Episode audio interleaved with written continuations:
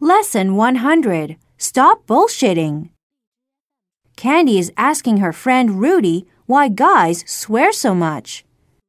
Why do guys swear so much? It adds color and emphasis to language. Bullshit! People who swear don't have class. See, you just said bullshit. Bullshit isn't swearing, it's even in the dictionary. Sure, it's swearing. It simply means male cow manure. Then why don't you just say shit? It's in the dictionary as well. We're just going round in circles.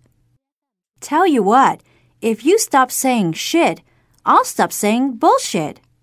Since they both aren't very nice things to say anyway, it's a deal.